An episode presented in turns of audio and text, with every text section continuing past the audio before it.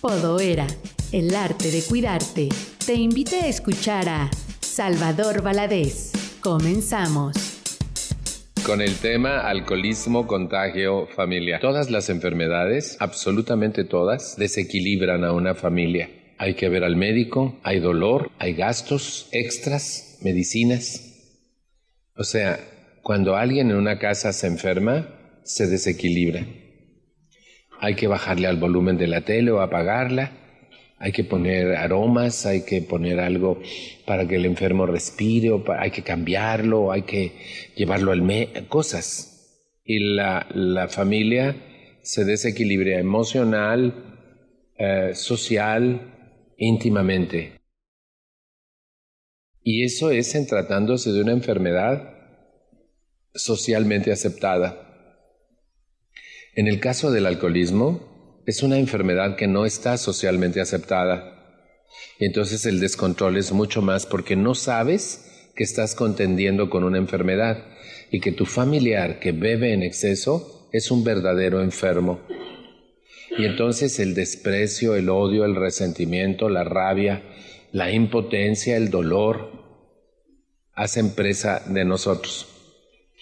Ellos prometen y nosotros les volvemos a creer cada vez que prometen.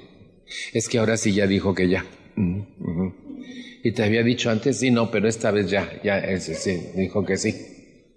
A los que ya les dijo que ya y no era ya, por favor, se están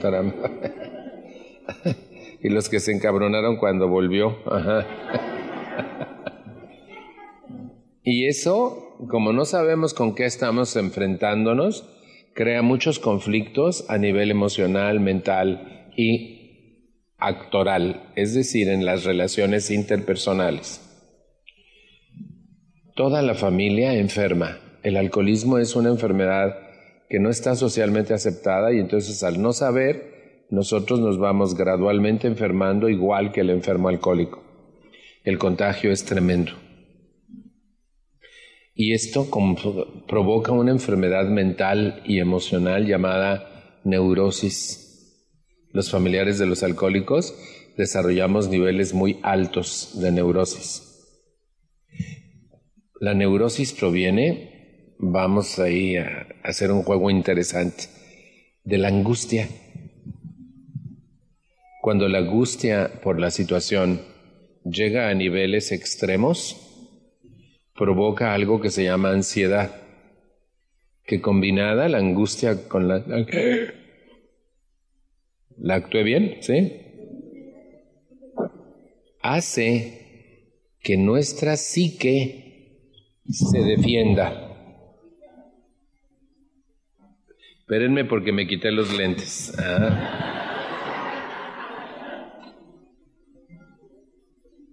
Me emociono y yo solo me friego. Fíjense. Y entonces tu psique se defiende del extremo y crea un mecanismo de defensa. Y el mecanismo de defensa tiene como propósito hacerte creer que todo está bien, que no pasa nada, que se va a pasar que ya dijo, que estoy exagerando, ¡pum! Y te aterriza. Todo sigue exactamente igual de mal, pero tú llegas a creer que sigue bien. Para eso sirven los mecanismos de defensa. Y, es, y además son inconscientes, nadie los elige, sino la propia psique se defiende de la situación y los va creando. Existen aproximadamente ocho mecanismos de defensa y nosotros los presentamos casi todos. Por ejemplo, el, el, mecanismo de defensa de la racionalización. Cambiamos una verdad ah, socialmente no aceptada por verdades socialmente aceptadas. Por ejemplo, no eres huevón y das demasiadas vueltas inútiles y eres impuntual, si no había mucho tráfico. ¿Conocen? Entonces cambias verdades no socialmente aceptadas por verdades socialmente aceptadas. Y entonces dices que le dijiste y que te lo pediste por favor y que a pesar de eso te gritó. pero no dices la pinche jeta que le colgaste. ¿Lo dije bien? Ajá. Entonces cambiamos la verdad en nuestro favor generalmente. Y eso es un mecanismo de defensa. O por ejemplo, la disociación. Este mecanismo consiste en separar el evento del sentimiento. También le llaman olvido. Decía un psiquiatra que nos dio una reunión sobre neurosis en nuestro grupo, que el olvido puede ser desde pequeños olvidos hasta lagunas mentales y que es un mecanismo que nos defiende de sufrir mucho y que va ocultando cosas que no son muy dolorosas y las pasamos ahí en la laguna y no nos acordamos, ¿sí? Pero ahí está. Y el problema es que sigue existiendo y que te sigue haciendo daño, pero lo disocias, es decir, lo separas y no te acuerdas. Los de las lagunas mentales, por favor, si son tan amables. Y ahora los de los océanos, si son.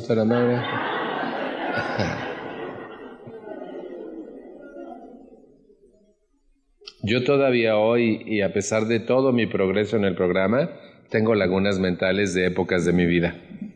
Todavía hoy. Eso se llama disociación y es un mecanismo que te defiende. La realidad es tan, tan grave que el mecanismo te defiende y te hace creer que estás bien.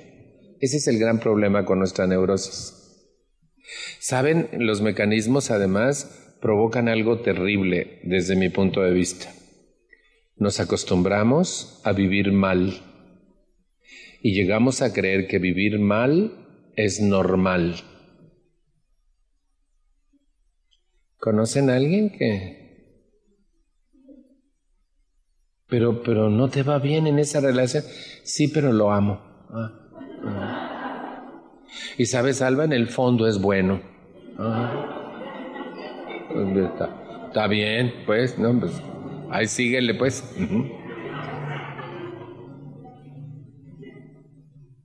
¿Conocen a alguien?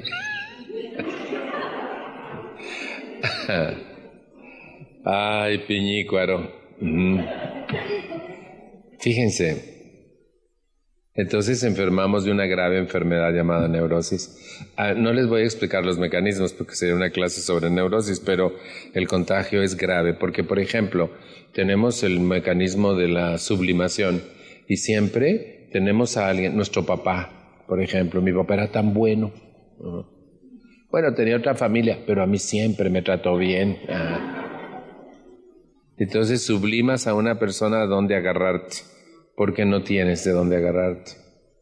O, por ejemplo, hay el mecanismo de la proyección y entonces todo lo malo que a ti te pasa lo proyectas en otro y culpas a otros. O quieres que otros logren tus éxitos o quieres que otros logren lo que tú no lograste. O te choca lo que ellos tienen porque te ves reflejado. Esto sucede mucho sobre todo con los padres. Quieren que sus hijos estudien lo que ellos no pudieron estudiar. Ajá. O que estudien lo que ellos estudiaron para que el éxito siga. A huevo. Miren a qué grado llega a proyectarse un padre en un hijo. Le ponen su nombre, robándole su identidad. Y eso está comprobado psicológicamente. Es un mecanismo de proyección. Y los padres se pelean con sus hijos y les tienen envidia. Yo a tu edad no tenía todo lo que tu padre y yo te damos. ¿eh? Es pinche envidia. De los padres por sus hijos. Y existe. ¿No vino?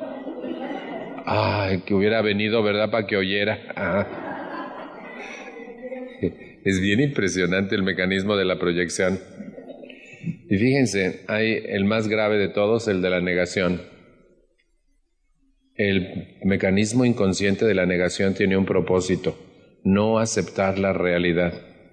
Porque si la aceptáramos tendríamos que hacer algo con ella. ¿Cómo? Buscar ayuda, ir a terapia, cambiar, romper una relación, deshacer una familia, hacer demandas.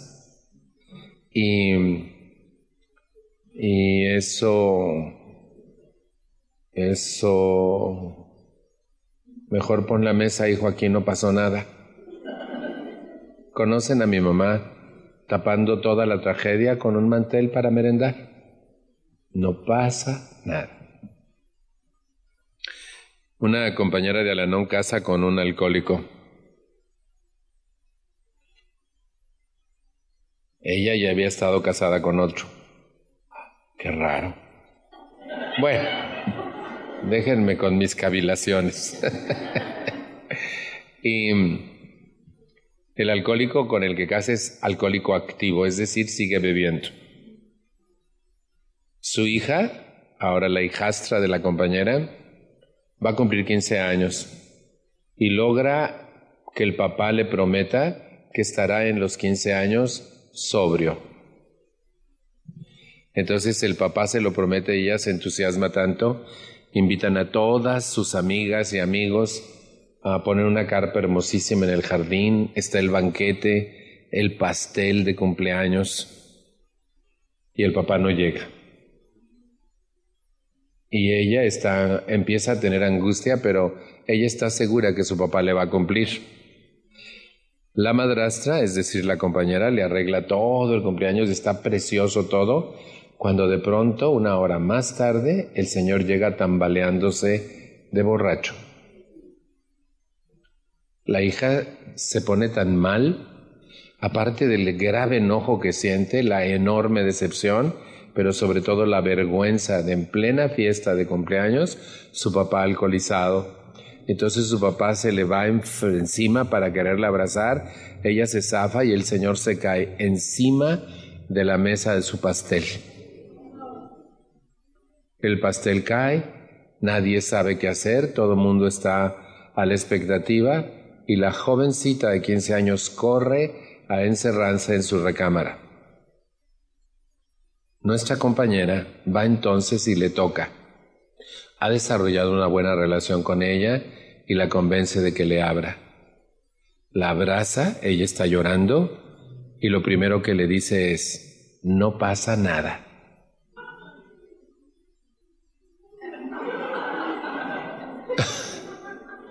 ¿No pasaba nada?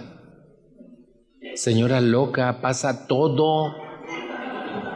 Todo. Ya la regó el güey tumbó el pastel, la fiesta se hace un desastre, ella está avergonzada, tiene rabia, impotencia, se deshizo la ilusión y, no pasa nada. No, no vino esta compañera, ¿verdad? Porque... No, no, porque entonces yo la voy a mandar a... Pues a nuevos caminos de perdida yo, porque sí. Para ver si aprende sobre romper negación porque eso es negación. No pasa nada. Claro que pasa y está pasando todo. Y acaban de perderse la fiesta de mi cumpleaños y mi papá está embriagado y prometió, estoy mal. Ah, no, no pasa nada.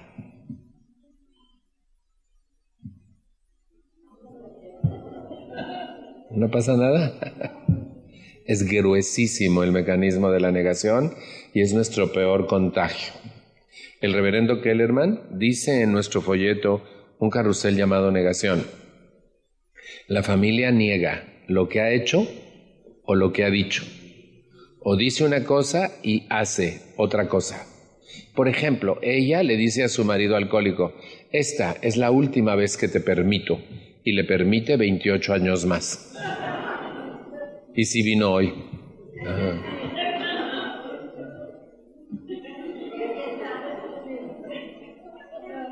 Los que dijeron una cosa hicieron otra, por favor, si Santa Eso es negación. O decimos y hacemos y luego negamos que hemos dicho y hecho. Pero no te lo dije así, pero así lo dijiste. Así no, pero con esa intención no.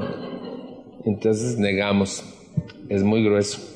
Pero ¿saben que la negación nos puede afectar hasta nuestra participación en el programa? Y entonces con la negación no nos damos cuenta de que nuestro verdadero problema somos nosotros. Y entonces venimos y hablamos de los otros. Mi hijo, mi marido, mi esposa, mi mamá, me hicieron, me tornaron, ¿qué hago, compañeras? Con ellos. Porque ellos son mi problema, no es cierto.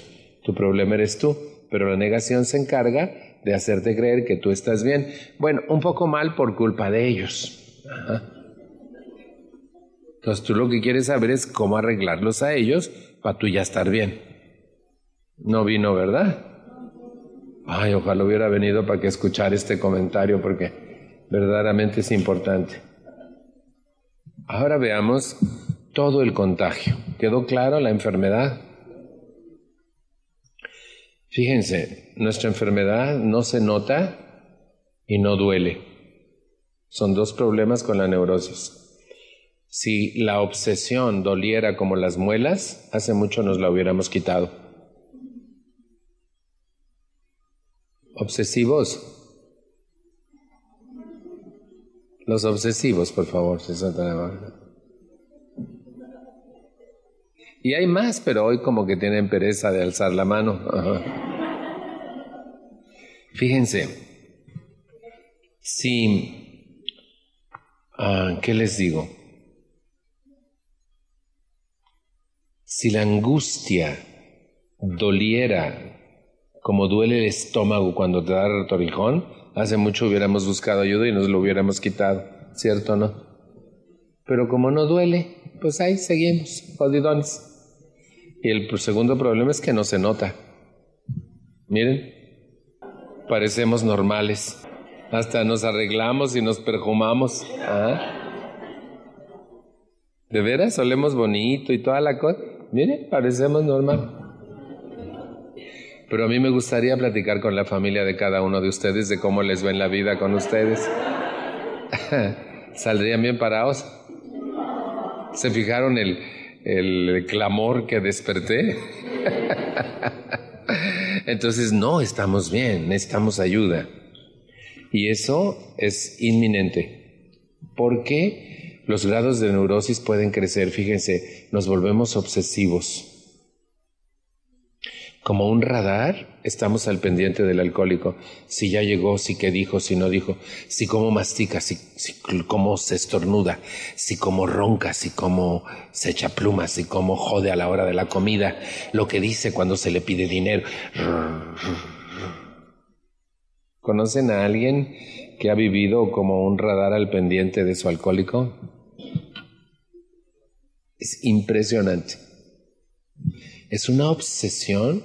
Miren, a veces ellos dejan de beber. Nosotros venimos a Alanón, empieza a bajar la obsesión, pero como no consideramos que somos obsesivos, ahora nos obsesionamos con un hijo. O con la pareja que ese hijo trae. ¿sí? O con una compañera porque llega tarde. Pero cambia, no lo has arreglado nomás has cambiado el objeto de tu obsesión. ¿Conocen algún obsesivo que quiere que esa compañera entienda? No, no vino hoy, ¿verdad? Ay, no, qué lástima. Por favor, díganle que dije. Sí, es. Me encanta esto. Fíjense, hay otro tipo de neurosis que se llama histérica y casi todos los familiares de alcohólico presentamos histeria. La histeria no es cuando te pones a gritar y hay que golpearte, no, ese es el extremo. Freud decía que la histeria es provocación. Y una persona histérica se vuelve una persona provocadora. No provocativa, eso es otra cosa. Provocadora. Por ejemplo, enfermarse constantemente para provocar la culpa en otros.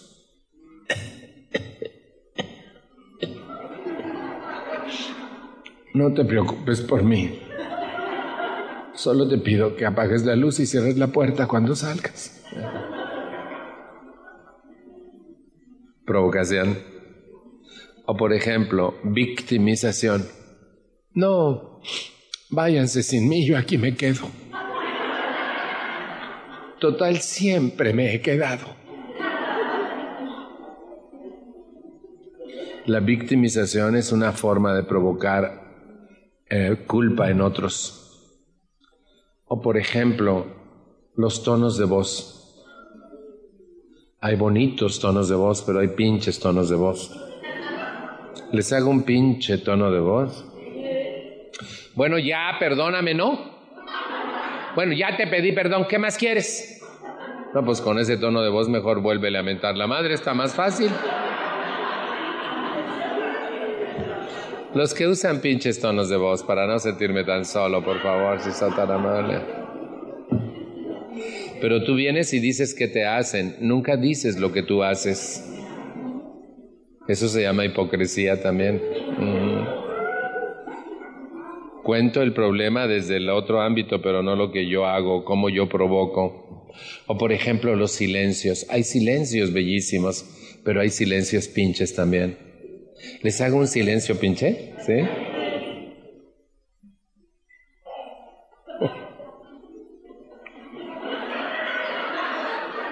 ¿Todavía me sale bien? ¿Sí? Para no sentirme solo, por favor, si está tan amable. Y vienes y dices que te hicieron, pero nunca dices qué haces tú. Eso se llama provocación.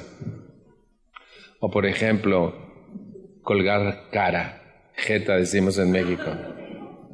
Era mi forma favorita de provocar a mi papá. ¿Quiere hablar conmigo? Yo.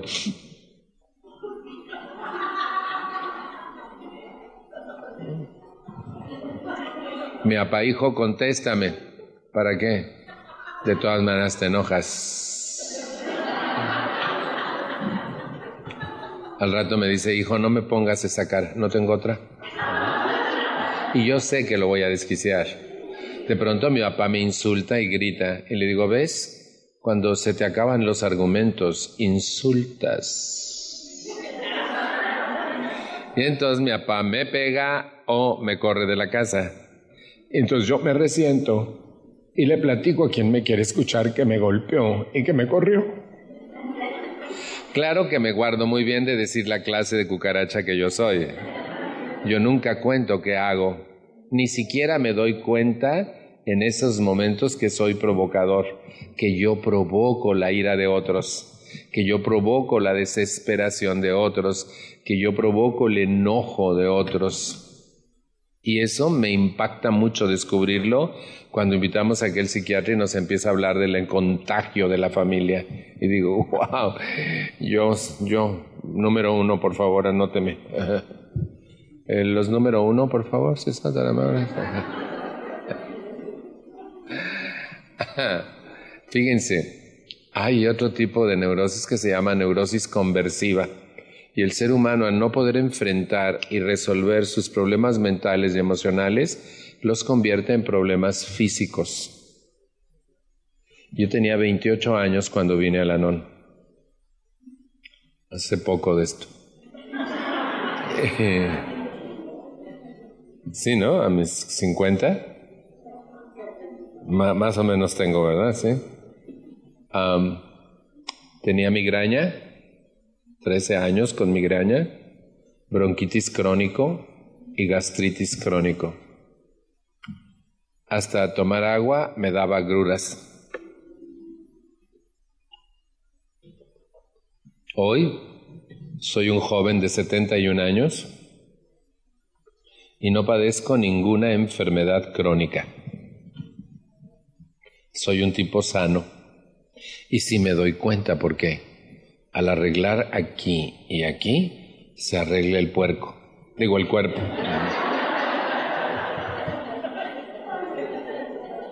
Y eso es una verdad ya comprobada científicamente, no solo es mi idea y no solo es mi historia, sino una verdad. Los que llegamos enfermos a Alanón, por favor, si son tan amables. Eso me impresiona siempre, la cantidad de gente que alza la mano. Los que hemos sanado, por favor, ¿sí? ¿Se dan cuenta? Y algunos que ya van sanando, ¿cierto o no es cierto? Entonces, ¿qué tengo que entender? Que yo me estoy provocando la enfermedad. ¿Saben que nosotros nos podemos matar?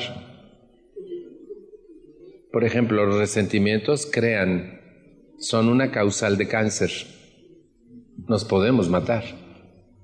tengo que arreglar lo que siento y lo que pienso y para eso es este programa. Ese es mi contagio. Reaccionamos por impulso. En vez de razonar, reaccionamos. ¿Me ayudan? ¿Ustedes qué hacen más, razonar o reaccionar? Ese es un problema. Alanón en una página donde a la vez dice, hoy pruebe la no reacción, hoy no reaccione, empiece a combatir su enfermedad, no reaccione, razone, deténgase y piense. No haga nada, solo deténgase y piense y razone. No es nada fácil cuando lo primero que hace... Eh, espérate. No, pero... Take it easy. Quiet. Lo ensayé toda la noche, pues, y me salió. y entonces, cuando tú aprendes a razonar, la vida cambia. Por eso les decía en la bienvenida que una de las cosas que más me maravilla haber aprendido es a pensar. Porque yo no pensaba, yo reaccionaba, reaccionaba, reaccionaba. Y hacemos las cosas por impulso, amamos por impulso, comemos por impulso, contestamos por impulso. ¿Ustedes piensan lo que dicen? Por eso es que dañamos a otros. Porque reaccionamos, no razonamos. Y eso es un conflicto, un verdadero conflicto neurótico. Y miren, bien, venimos y hablamos del problema del alcoholismo, pero no de nuestro problema. Y habría tanto que hablar de nosotros, tantas cosas que componer en nosotros, y ya no perderíamos el tiempo hablando de los otros, sino de nosotros. Yo estoy aquí por mí y tú estás aquí por ti, no por los otros. El, el, alcohólico es solamente un pasaporte para poder entrar aquí. Se acabó. Pero nada más es mi pasaporte, no es mi problema. Mi problema soy yo y mi neurosis, mi contagio. ¿Queda la idea? Creo que eso es vital comprenderlo para poder hacer el proceso de recuperación personal. He aprendido últimamente algo muy nuevo, maravilloso. Los mecanismos de defensa se pueden desactivar. Cuando ya los necesitas, no tienes por qué conservarlos y los puedes desactivar. Vale la pena. Fíjense, otra cosa que nos pasa es olvidamos todo el mecanismo de la disociación, ¿se acuerdan? Y nunca encuentras tus llaves. Vas de un lugar a otro de tu casa y no te acuerdas a qué ibas, a qué venía yo, qué venía yo. Y tienes que desandarlo andado para recordarlo. Le quieres hablar a un hijo y le dices el nombre de todos los hijos porque no te acuerdas del que quieres hablarle. Y él te tiene que entender. Y cuando él te hace caso, le dices, pásame la esa que está encima del S porque tampoco te acuerdas qué quieres. Ah guardas algo también guardado que cuando lo buscas no lo encuentras y le echas pleito a toda la familia. ¿Dónde? ¿Por qué se meten? Les he dicho. Y a los tres días que lo encuentras donde tú lo pusiste, te quedas callado porque como ya pasaste a fregar a todos, ah, dejas la plancha conectada y se te olvida, se te queman los frijoles. Te encuentras a alguien en la calle que te saluda, Salva, ¿cómo estás? ¿Quién es? ¿Quién es? ¿Quién es?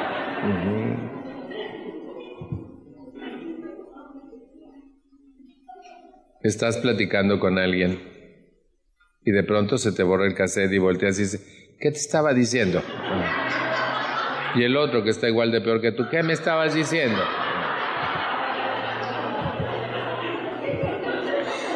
Miren a qué grado. Te piden leer la página del día en tu grupo. Todos tus sentidos están en juego, tu visión, tu oído, tu gusto, tu tacto, tu olfato. Todo está en juego mientras lees. Cuando terminas de leer te piden que la expliques y ya se te olvidó lo que acabas de leer. Y te arrancas con tu rollo porque no te acuerdas qué dice la página. ¿Han oído eso alguna vez? Cuando yo veo eso pregunto, me, me pienso, ¿dejaría el cerebro en su casa o cómo? Imagínense una junta nuestra, en nuestro grupo, donde habláramos de nuestros olvidos y los problemas que han suscitado dichos olvidos. Aparte de ser entretenidísima y nos íbamos a carcajear, nos íbamos a ayudar enormemente y nos daríamos cuenta que un solo mecanismo de defensa nos crea conflictos cotidianos desde pequeñitos hasta graves. Dijo mi papá, tal traje para tal día. Mi mamá lo mandó a la tintorería. Y llegó tal día y dijo mi papá, mi traje.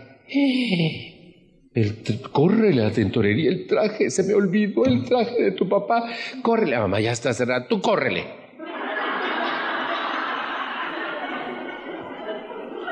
Y fui, ya estaba cerrado.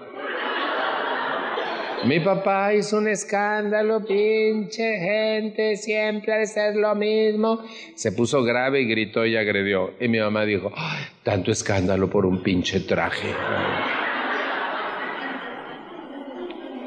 Pero mi mamá jamás diría, esto lo provoco yo con mis olvidos. No tenía conciencia de su enfermedad los que han provocado dramas con sus olvidos o conflictos, por favor. y nunca decimos esto, lo provoco yo con mis olvidos, pero si lo analizáramos tendríamos una junta buenísima con nosotros, ¿cierto o no?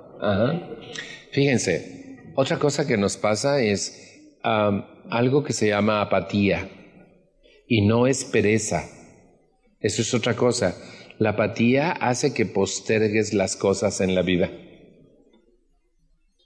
Estoy hospedado en una casa y me voy a sentar y me dice mi anfitriona, salva, esa silla no se cae. Ok, tomo otra.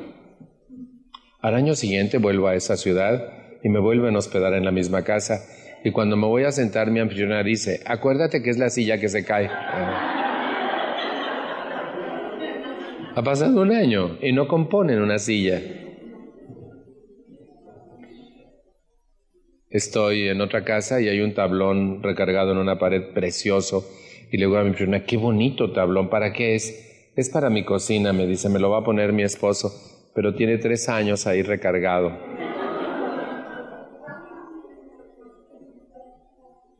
Alguien ya va a cambiar el empaque de la llave, componer la silla, ponerle ese tornillo a eso que cuelga y que se ve mal. Ah. Por favor, los que posponen, Santa la Madre. El problema es que con este mecanismo creas culpabilidad. Y cada vez que ves que no lo has hecho, te sientes peor. Y te repruebas. Eso es un conflicto que se puede subsanar usando el programa. Por eso es que necesitamos la ayuda de Alanón. Fíjense, ¿de quién he hablado? De nosotros, de mí no de mi alcohólico ni mi familia. Mi problema soy yo y tu problema eres tú. Ven a Alanón por ti y háblanos de ti, de esto que te pasa, de cómo pospones la vida. ¿Ya le hablaste? No, todavía no. Estoy buscando el momento apropiado.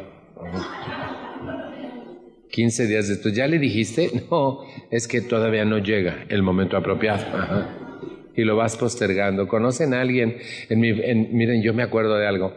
Yo pagaba la luz en mi casa y el recibo decía páguese en tal fecha. Y descubrí pronto que la compañía de luz te daba 10 días hábiles después de esa fecha para pagar.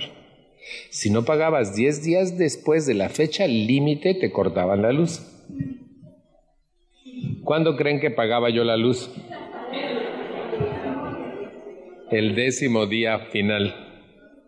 No, dice, por ejemplo, tal fecha, 10 de julio. Todavía hay 10 días hábiles, sin contar sábado y domingo, para pagarla. 10 que se convierten en 14. Entonces la tengo que pagar el 24. La pago el 25 a las 8 de la mañana. Con la angustia que, Señor, no se ha ido el corte, por favor.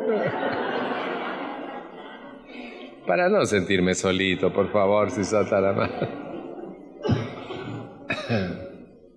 ¿Por qué? Saben que en Alanón al descubrirle a Dios me decía, ¿por qué? ¿Por qué nadie me dice eso? ¿Por qué no me lo enseñan? Y porque ni siquiera lo hago consciente, no hago nada con ello. Pero ahora que lo sé, voy, puedo hacer algo, puedo hacer cambios en mi conducta, porque ahora sé qué me está pasando. ¿sí? Otra cosa que nos pasa y muchísimo es justificar todo lo que hacemos. Yo no fui, fue TT, pégale, pégale, que ya fue. Ah.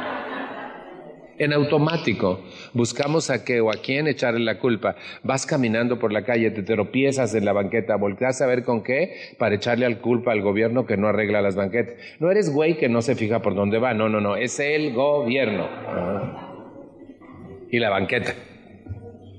¿Conocen a alguien que de manera automática justifica su estado anímico, sus acciones, lo que dijo, lo que no dijo, lo que no hizo, lo que hizo?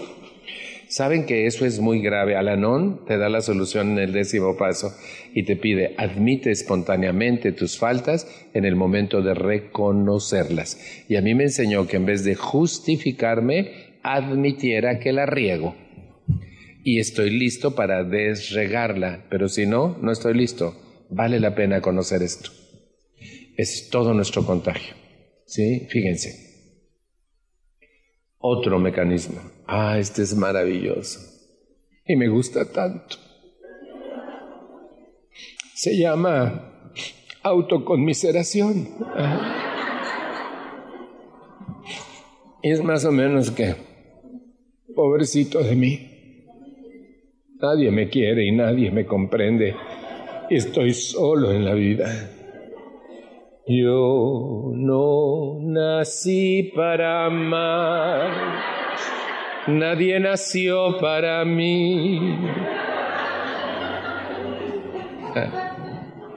Algún jodido conmiserado.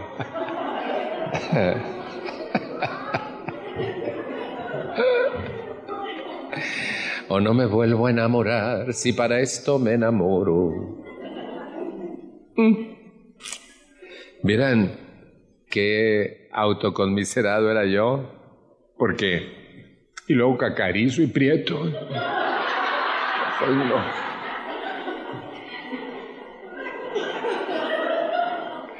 Siempre rechazándome pinches pelos lacios que me tocaron. En mis índices chuecos. y saben que Alanón me encanta porque me ayudó a hacer procesos de autoaceptación y vivir bien conmigo y aceptarme tal cual soy. Este muñeco soy yo, punto, y se acabó, ¿no? Ah. sin conflicto. Sí, no me parezco al Brad Pitt, pero soy yo. Ajá. Ajá. Y saben que, que eso, eso valió en mi vida. En vez de conmiserarme, agradecer profundamente estar vivo. Fue, fue como un parteaguas también. Ahora voy a ver todas las áreas de vida que se afectan con el alcoholismo en la familia. ¿Quedó claro nuestra enfermedad? Ya hablé del mecanismo de la negación, ya no me meto ahí, pero fíjense, se afecta la comunicación. Terminamos no diciendo nada nunca. Por ejemplo, en nuestras casas nadie sabe cómo viven los demás. Por mi trabajo tuve que hacer un estudio sobre comunicación humana y uno de los estudios dice que por qué los hijos no hablan con los padres y el resultado es porque los padres siempre los están investigando. A los papás no les interesa saber qué piensan, qué sienten, qué anhelan, qué proyectan, qué necesitan sus hijos. Lo que les interesa saber es a dónde fueron, a qué horas, por qué, con quién y si hicieron la tarea y si pasaron de año. O sea, los padres investigan a sus hijos, pero no les interesa saber quiénes son como seres humanos. Hasta, hasta en San Diego, dice el estudio. Ya está cerca eso, ¿verdad? ¿Me ayudan y lo decimos de otro modo? ¿Ustedes saben realmente qué piensan y qué sienten sus hijos? ¿Sus hijos saben realmente qué piensan y qué sienten ustedes? No hay comunicación. Y no quieren la comunicación por el trato y porque les voy a decir un diálogo elocuente en la casa de un alcohólico. Llega el hijo de la escuela y la mamá pregunta, ¿ya llegaste hijo? Primera pregunta estúpida, si lo tiene enfrente es que ya llegó, ¿verdad? No, mamá, estoy en la esquina, ahorita te aviso, güey. ¿Cómo te fue? Bien.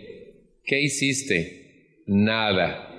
¿Hablaste con la maestra? Sí. ¿Qué dijo? Que le vayas. ¿Qué hiciste? Nada.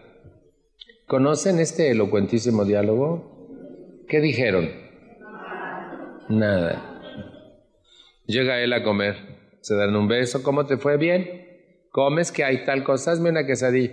Ok, mientras llegas, ya, se sienta.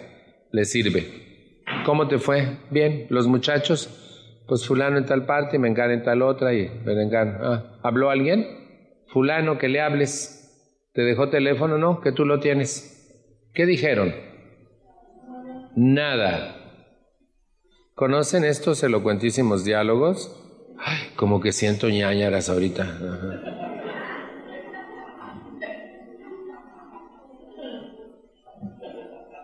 ¿Me dejaste el papel? No, ¿verdad? Todavía no. Ah. Que todavía sigo. Fíjense, es impresionante, pero no podemos hablar de dinero, no podemos hablar de hijos, de permisos, no podemos hablar de sexualidad humana, no podemos hablar de proyectos. Los papás no le cuentan a sus hijos cómo vivieron su infancia, su adolescencia. Si los hijos descubren algo, y papá, ¿por qué eso? Cállate, lo que no fue en tu año no fue en tu daño. Y las familias alcohólicas se manejan a base de secretos y mentiras.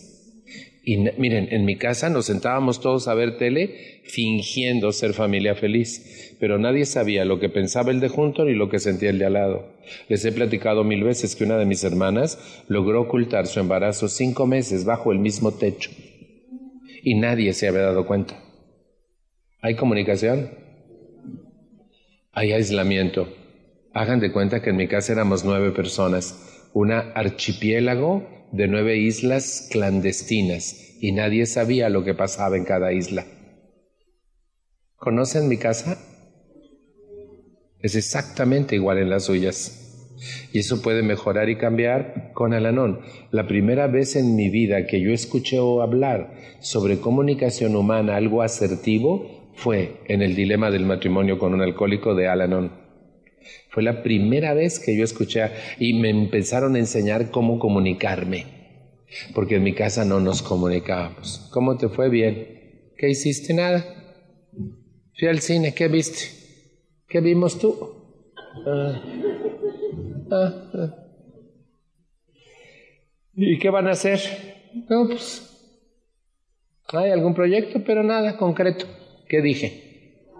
Nada. ¿Alguna identificado ahorita? Los identificados, por favor. wow. Otro problema que afecta a toda la familia, y esto es un contagio familiar, es la falta de respeto por la individualidad y por la privacidad. Yo he estado hospedado en casas en que los hijos tienen que dormir con la puerta abierta para que los padres los supervisen. Y yo digo, bueno, ¿y la masturbada a qué horas?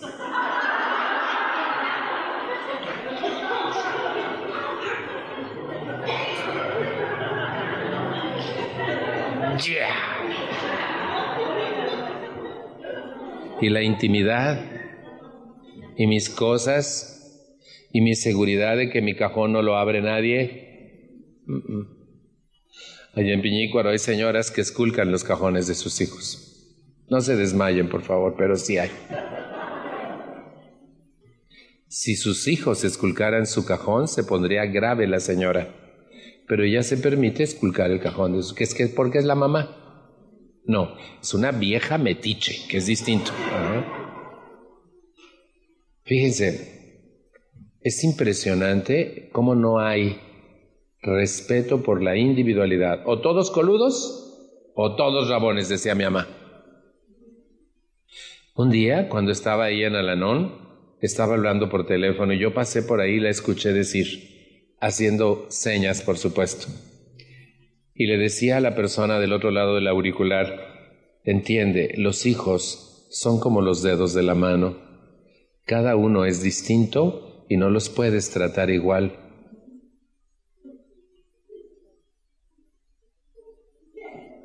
Por fin se dio cuenta la señora. Lo que decía que todos coludos y todos rabones. Ninguno de los que están en tu casa es igual al otro. Cada quien es un individuo con habilidades y capacidades distintas, pero tú quieres que se vayan a tu ritmo y que traguen a tu ritmo y que vivan a tu ritmo, faltándoles al respeto. No hay respeto por la individualidad allá en Piñícuaro. Aquí sí.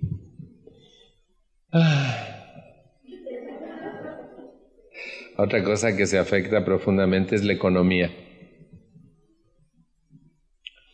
Y fíjense, haya o no haya dinero, la economía es un factor de choque en un hogar alcohólico.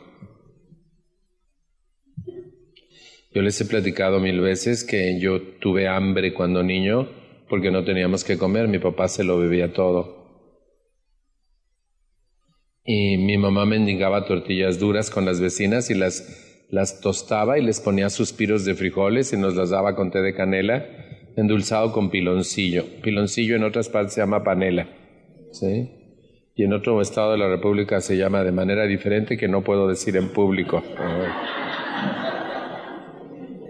O sea que si saben cómo se llama. Pero no puedo decir. No. Panocha. Es muy rica, endulzado con eso el asunto. Fíjense, mi mamá le pide dinero a mi papá para el café, para el pan, para lo que sea. Y mi papá Cabrones, huevones, trabajen. Ustedes piensan que soy el Banco Nacional que barro el dinero. No traguen café. Cuando nos mata, porque hagan de cuenta que ametrallaba, lanza el billete para el café. Los que han vivido con mi papá, por favor, si son tan amables. Yo crecí con mente pobre. El familiar de alcohólico tiene broncas con el dinero. Es cuando no hay, pero cuando hay es peor, porque te controlan con el dinero. Y es mi casa, y si no te gusta, la puerta está muy ancha. Los que vivimos en casa de puerta ancha, por favor, si son tan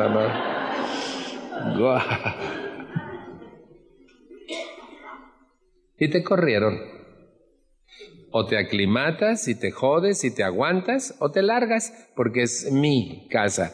Tú no tienes ningún derecho humano ni constitucional, a ti no te pertenece nada. Los hijos de los alcohólicos en especial se nos dice, mientras vivas en esta casa, o sea, vivimos arrimados en la casa de nuestros padres sin ningún derecho humano, constitucional, de dignidad. Es grave el asunto pero se nos trata con la punta. Y fíjense, económicamente hablando, para conseguir, wow, en mi casa conseguir un billete era como subir el Everest sin equipo. ¿Qué aprendí? A tener problemas con mi propio dinero. ¿Sí me explicó? A creer que el dinero es para los demás y no para mí. A que nunca te alcance Jamás me enseñaron a ahorrar, a administrar mi dinero, a hacer un presupuesto, a invertir mi dinero. Jamás. ¿Dónde aprendí a hacer eso? En el grupo de Alanon. Ese es un renglón de mi vida que yo también he trabajado con el programa. Y el dinero se convirtió en un medio y no en un fin. Y me dejó de hacer sufrir. Y cuando yo vine aquí, tapaba un hoyo destapando otro. ¿Conocen gente que tapa un hoyo destapando otro y pidiendo prestado siempre. Los que hemos pedido prestado bonito y pagamos feo, por favor, si son tan amables. Gracias mil. Me gusta no estar solo. Nunca te alcanza, gastas más de lo que ingresa, jineteas tarjetas, te ahorcas y, y nunca ahorras. Y cuando te proponen ahorrar dices que no me alcanza, sí alcanza. Tienes que aprender a hacer esas cosas.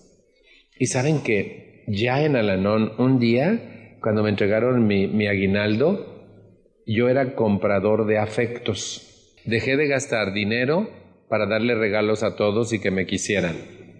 Y dejé mandar tarjetas navidades, 100 tarjetas de Navidad, para tres mendigas tarjetas de regreso que yo recibía. Y agarré el cheque y lo guardé íntegro en el, en el banco. Y desde entonces yo ahorro dinero. Yo me enseñé solito.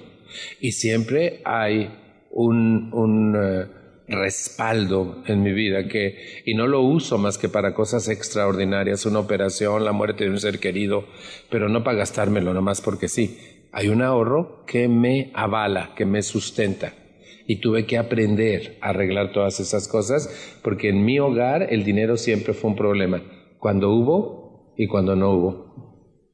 Y a veces el problema es más cuando hay, porque te hacen sentir que no lo mereces. Los inmerecedores económicos, por favor, si son tan amables, que se han encargado de hacernoslo sentir, o nos cuesta mucho trabajo accesar a ello.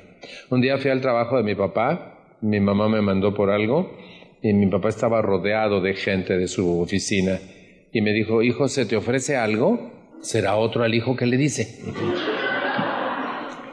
¿Y saben qué le dije? Papá, ¿me puedes dar 50 pesos? Claro, hijo. Sacó el rollo y me dio 50 pesos. No podía creerlo. ¿Saben cuándo le volvió a pedir en la casa? Nunca, de güey, iba a su oficina. Porque allá afuera son candil de la calle. Ajá. Uh, ahí mira. Ole. Chéverísimo. Digo otra cosa muy grave. ¿Saben dónde me he visto más miseria económica? En Alanon. Un dólar. ¿Saben que a mí me duele ver eso? Porque digo, no tienen conciencia de todo lo que esto cuesta no tienen conciencia y además pueden dar más y no lo dan. Allí hay miseria económica, hay conflicto con la economía, porque Alanón me enseñó a hacer algo, desprenderme del dinero y dejar que se me desrechine el codo y ser generoso con mi dinero. Y si yo lo suelto, viene más. El que sobra aquí luce más. No soy un hombre rico, pero tengo mente próspera y vivo bien. ¿Se me explicó? Eso es importante.